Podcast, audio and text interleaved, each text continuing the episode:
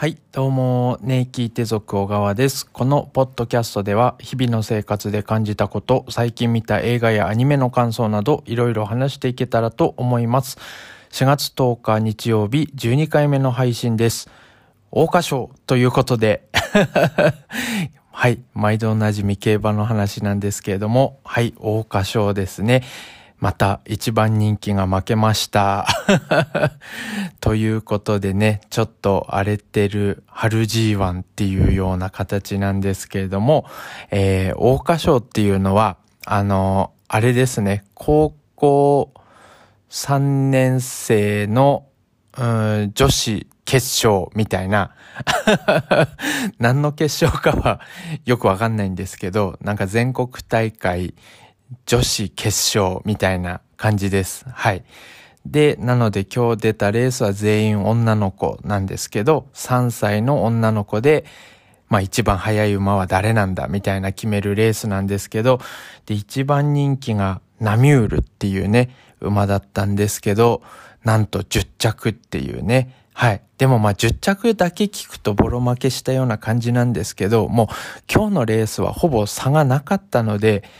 なんていうか、ね、もう、そうなんですよ。え、もう、誰1位みたいな。2、3、4、5、6。え、誰みたいな感じでもう、みんなズバババババーンって来たので、今日はもう大接戦だったんですよね。はい。で、あのーまあ、馬券の方は外れたんですけど、で、ただあの、一番人気のね、馬が、負けるんじゃないかなっていうのは、ちょっと予想してたんですよ。で、だから、うまくこう、馬券に絡まないようにというか、一番人気のナミュールは3着以内には来ないんじゃないかと思って、馬券を買わずに済んだというか、無駄なお金使わずに済んだんですけど、で、今日1位と2位になった馬は変えてたんですよね。買ってた。買ってたんですけど、その、もう一人っていうか、今日はワイドっていう馬券を買ったんですけど、選んだ2頭が、うんと、なんだ、どちらも3着以内に来れば当たりだよっていう馬券なんですけど、なので、4着の馬がね、本当もう本当一瞬の差、一瞬の差だったんですけど、4着だった馬が3着に来てれば、もうね、完璧に当たってたんですよ。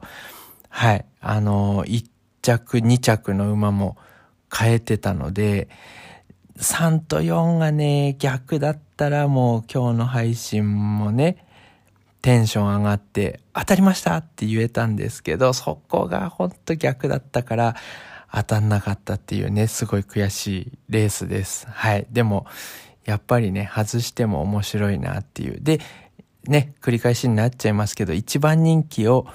こう、外れる、来ないんじゃないかって予想できたっていうのはね、ちょっとした自信になりますので、はい。で、えー、来週は、皐月賞。皐月賞は、ま、今回の、あのー、桜花賞レースの男の子版みたいな、男子決勝ですね。簡単に言っちゃうと、はい。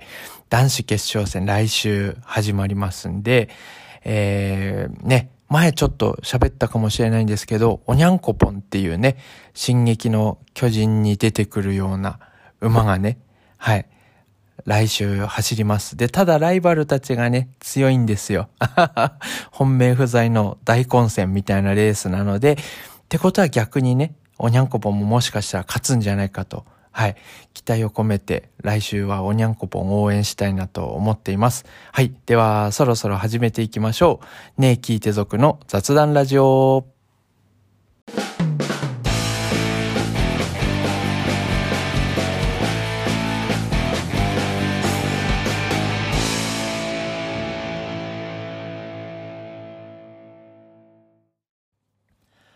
はい。改めまして、ねえ聞いて族小川です。今回のねえ聞いてなんですが、菅田将暉のオールナイトニッポンです。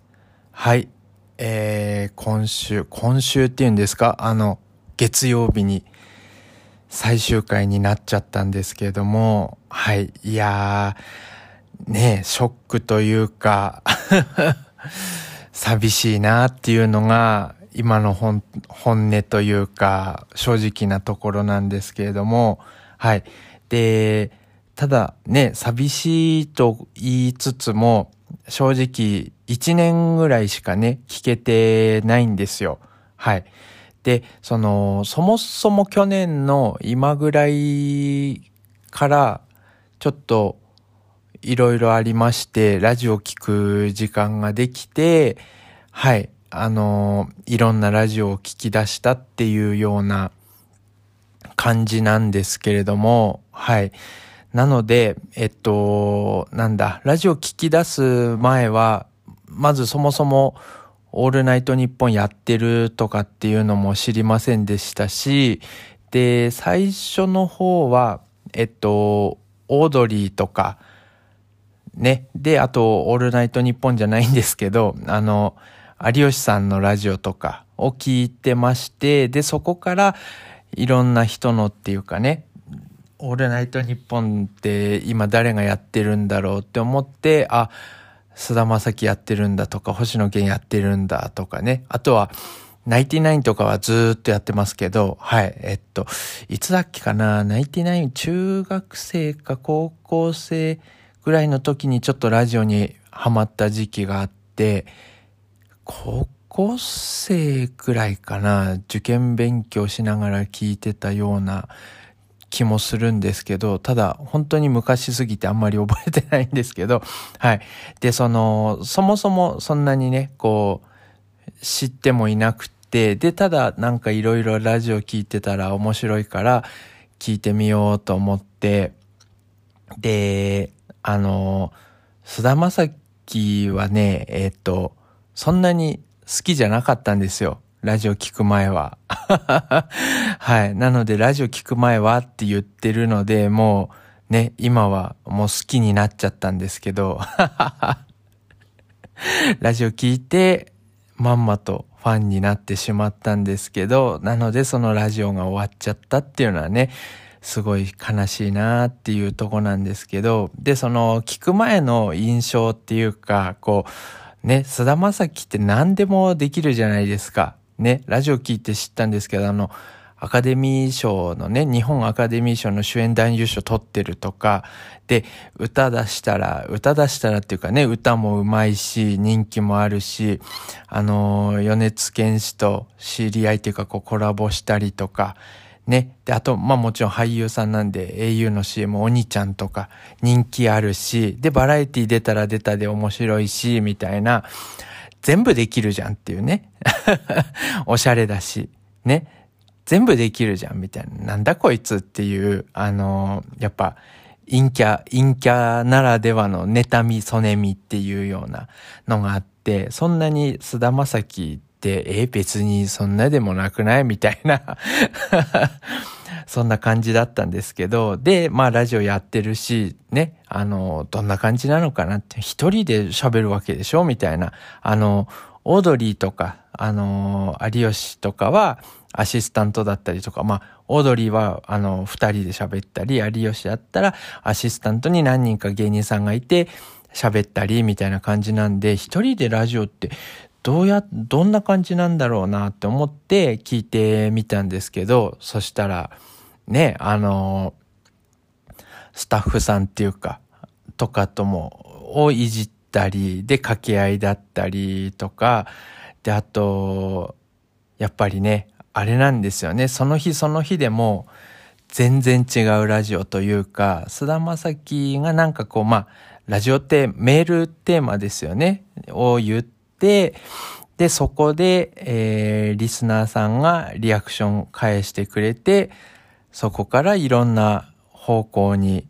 話が進んでいくっていうようなラジオでした。はい。なので、本当にこう、なんだ、ラジオっぽいラジオというか、何言ってんのってなるかもしれないんですけど、だから、これ、あのー、ね、菅田将暉のラジオ聞いてた人には伝わってほしいなと思うんですけど、ラジオっぽいラジオだったなっていう、こう、ライブ感というか、本当にこうその日その日で流れが違ってったり、っていうような感じのラジオだったので、本当に聞いててね、面白いなって思いながら聞いてました。で、こう、車運転しながら聞くことが多かったので、なんかこう、思わずね、運転しながら、こう、ニヤッとしちゃうというか、だから、対向車から見た時に、なんか一人で車運転してるのに、ニヤニヤしながら運転してる気持ち悪いやつがね、出来上がってしまうんですよ。菅田正樹のラジオ聞きながら運転してると。はい。で、こう、それぐらいね、面白いラジオだったなと思って、なのでこう、あの、メールテーマを発表して、で、そこからリスナーからのリアクションが来て始まっていくっていう感じなので、で、また、このね、はがき職人というかリスナーさんの、こう、メールも面白いし、こう、距離感というか、菅田正樹との距離感っていうか、掛け合いっていうんですか？そういうのもね、本当面白くって、こう、なんだろうな、まあ、こう、ノリで菅田将暉が切れてるみたいな、あの、リスナーが煽って菅田将暉が切れるみたいなのもよくあったりするんですけど、そういうのもこ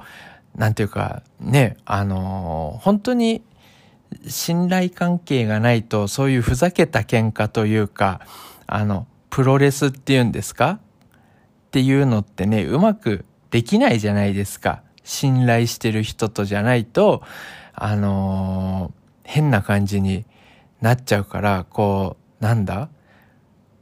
パ、パンチっていうか、こう、プロレスラーってこうね、攻撃するわけじゃないですか。けど相手がちゃんと受けてくれて、ちゃんと返してくれるっていうのをね、分かってるからこそできるわけで、そういうその、リスナーとの距離感というか、テンポというか、あ、テンポ距離感？信頼感？はい。そういうのがなんかね、すごく感じられて、ほんと聞いてみたら、あ、菅田正樹って面白いんだなと思って、で、やっぱね、こう聞いてると、なんかこう友達感というか、前もちょっとね、ラジオって友達感がありますよね、みたいな話ちょっとしたような気もするんですけど、なので、菅田正樹と友達になったような感じっていうか、しながら聞いてて、で、やっぱ、こう、こんなやつ近くにいたら面白いよなって思って、こう、仲良くなりたいよなっていう、なんかね、あの、嫌味がないというか そうなんですよね。テレビだけで見てると、なんかね、おしゃれだし、俳優だし、俳優だしっていうかこうイケメンだし、売れっ子だし、あ、なんだこいつみたいに思うんですけど、いざラジオ聞いちゃうとね、なんかこう感じのいい兄ちゃんというか、あの、自分は菅田正樹より年上なんで、こう可愛い後輩感というか、そういうような、あ、近くに行って喋るようになったら絶対面白いよな、こいつっていうのがすごいね、伝わってきて、すごいいいラジオだなと思いながら聞いてました。なのでこれが終わっちゃうっていうのは本当すごい残念だなって思うんですけど、で、だからその、やめますみたいな回ですよね。それ聞いてた時も、急になんかこう、テンションというか雰囲気が変わって、で、やめるっていう理由もこういろいろあって、こう、それをね、ラジオでちゃんと伝えてくれたんですけど、だからまあ、ほんと去年の今ぐらいとか、ちょっと前ぐらいから聞き出したから、まるっと1年ぐらいで、まあ、だからやめますって言った頃は当然1年も聞いてないんですけど、その、その俺でも十分このぐらいショックを受けれるというか、こう、日々のルーティンになるっていうか、こう、大事なね、週に1回の楽しみとしてあったので、だからもっとこう開始、開始当初から聞いてますみたいな5年間聞いてました高校生の頃から今ではあのー、なんだ5年だから大学生ですみたいなね、こういろんな人のメッセージとかがあって、だからやっぱいろんな人のね、こう5年とともに菅田将暉の5年もあったんだろうなって思うと ね、ラジオでも言ってましたけど、エモいなっていう。はい。で、ただね、もう一重も もう一重もいければな、みたいなね、菅田正樹言ってましたけど。はい。で、終わっちゃうなっていう。で、その、なんだ、ラジオの中で、その、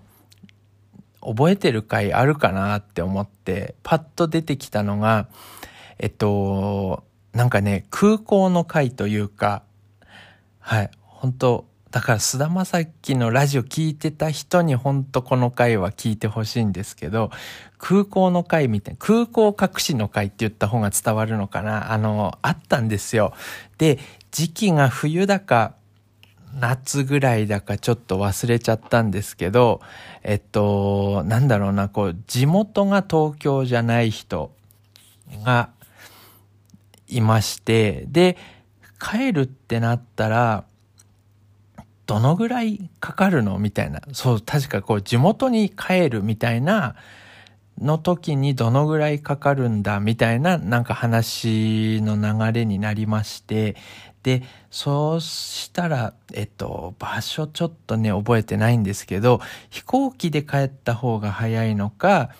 新幹線で帰った方が早いのかとか、あの、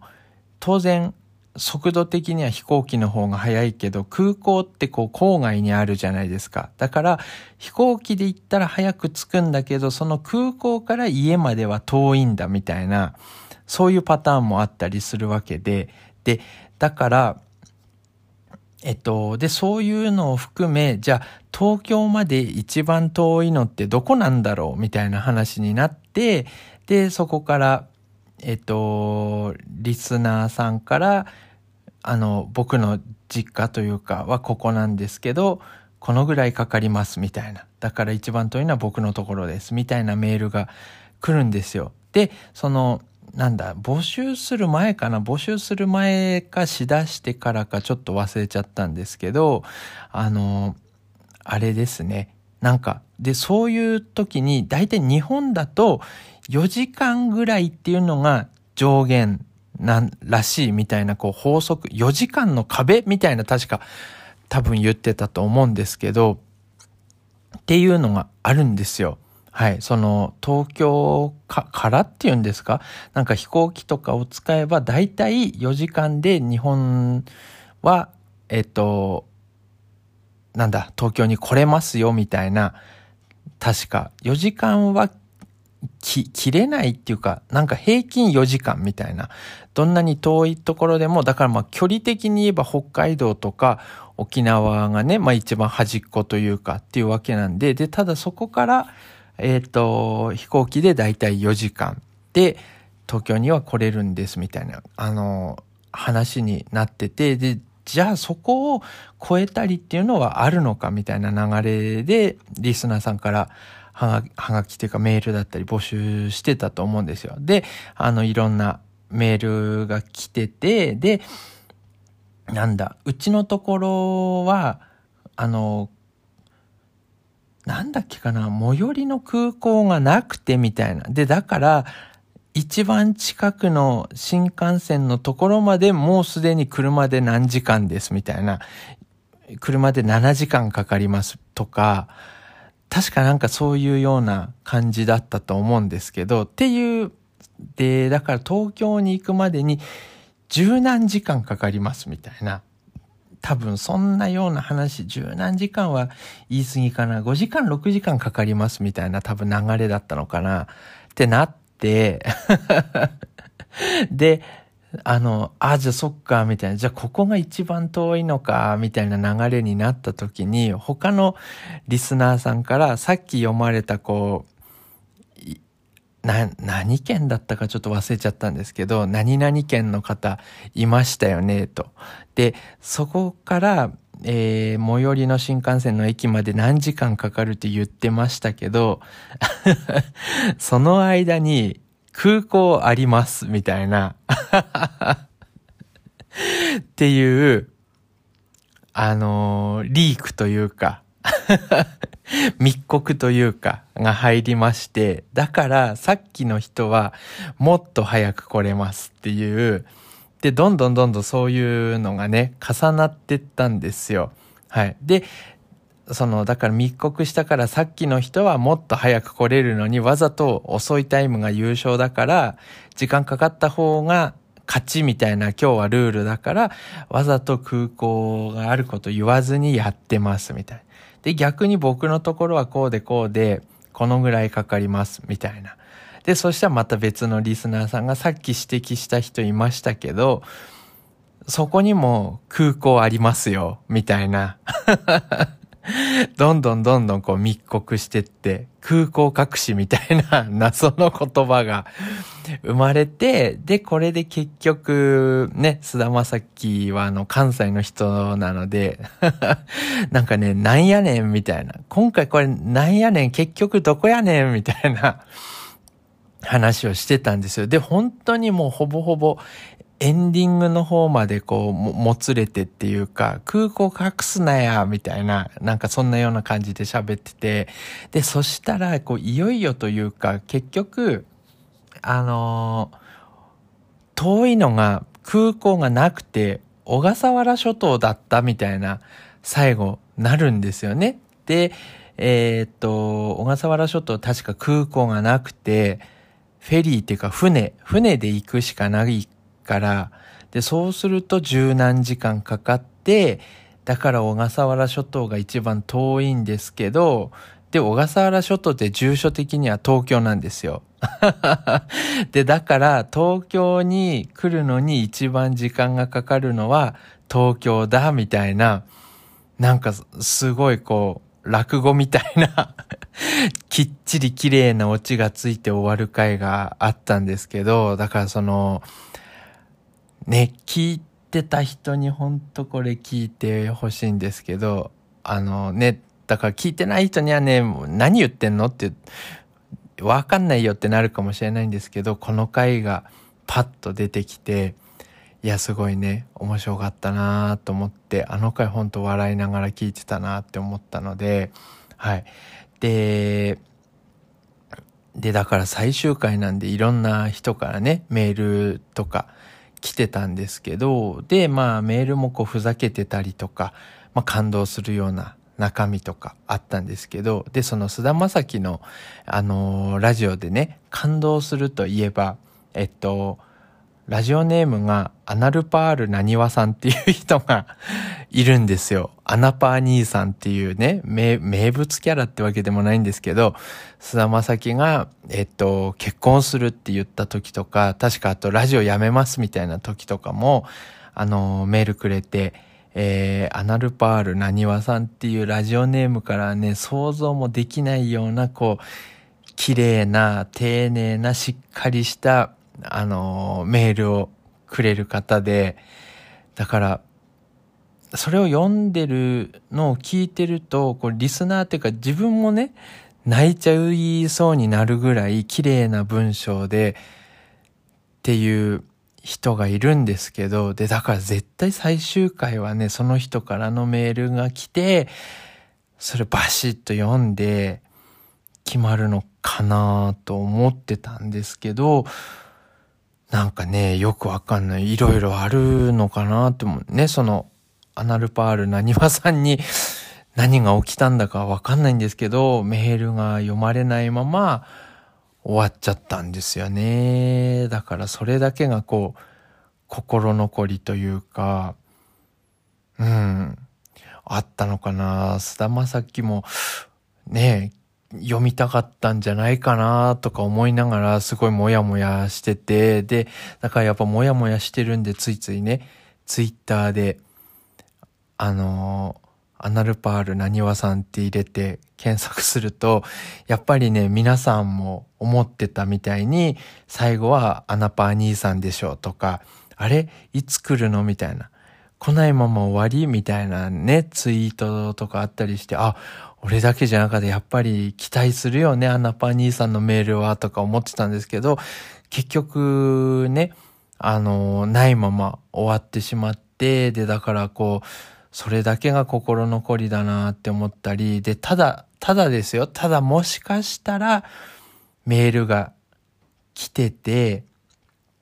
アナパ兄さんから菅田将暉へ向けて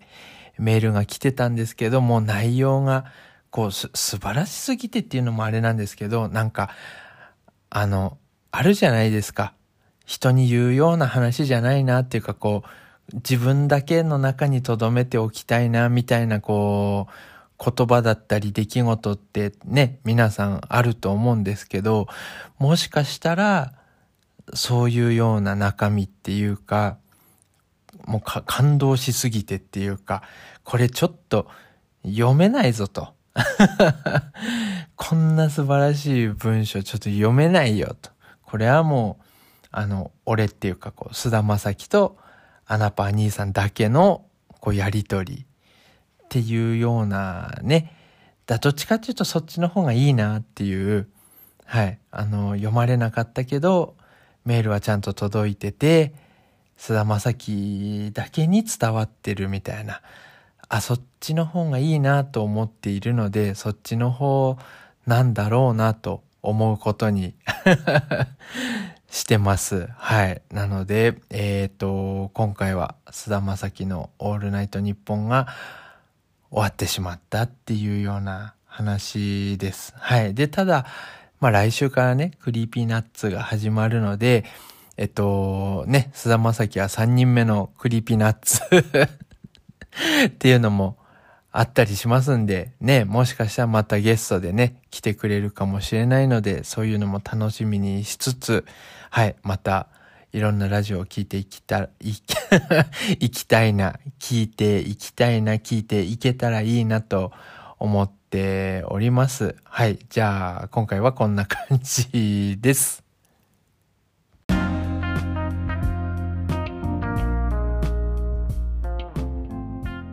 おいおい、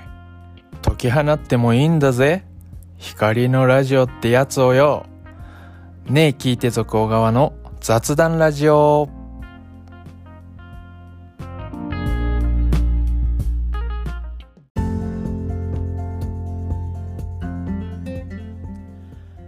そろそろお時間となってまいりました。このポッドキャストでは皆様からのメールをお待ちしています。このポッドキャストの感想、意見、こんな話をしてほしいなどありましたら、ねえ聞いて族アットマーク gmail.com ねえ聞いて族アットマーク gmail.com までメールください。えー、またはねえ聞いて族の雑談ラジオで ツイッターもやってますので、フォローお願いします。ハッシュタグねえ聞いて族でどんどんツイートお願いします。それから、えー、アイコンとかジングル作れる方いましたら DM よろしくお願いします。はい、ということで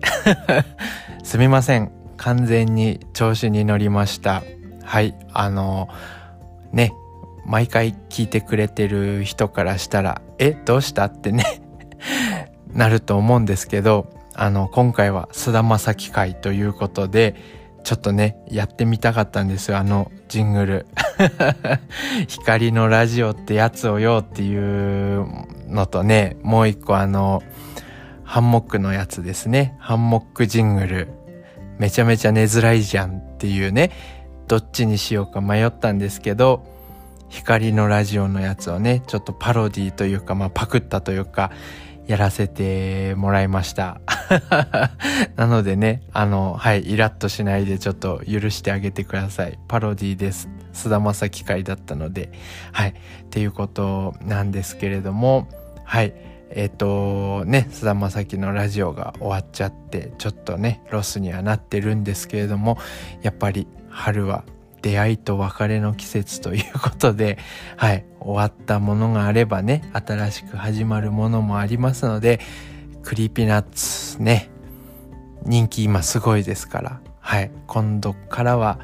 そっちの方をね、楽しみにしていけたらいいなと思います。はい。で、あとまあ話は変わりましてというか、だんだんやっぱりね、あったかくなってきて、今日なんかものすごくあったかくてね、はい、あのー、今までパーカーとか着てたんですけど、全然シャツとかで過ごせるなみたいな感じで、やっぱりね、あったかいっていいですよね。外をね、歩ってても、あったかいって気持ちいいなみたいな なるので、はい、だんだん暖かくなってきてくれて嬉しいなと思ってます。はい。なので、あのー、なんだ、このね、聞いて族の元になったっていうんですかね、仕事終わりに会社の人たちと集まって、本当しょうもない話しながらね散歩したりをしてたんですけどそれもね先週復活したのでまたこうそこでいろいろ喋った話とかをねこっちの方でも喋れたらいいなと思います。はい。でまたちょっとね話は戻っちゃうんですけど菅田将暉のまあラジオですね。5年間続いたので、まあ、このポッドキャストもね、5年続けますとかいうのは、えっと、ね、まだ 一月、二月ぐらいしか経ってないのかな？二月も経ってないのかな？ぐらいなのでね、5年やりますとか言っちゃうとね、結局終わった時なんでやってねえじゃねえかよってね、言われるのも嫌なので、とりあえず毎週毎週一回一回ですね、大事にしながら続けていけたらいいなと思います。はい。えー、ですので、はい。まあ今日はこんな感じで終わりたいなと思います。はい。では、お相手は、ねえ聞いて族、小川でした。ほな。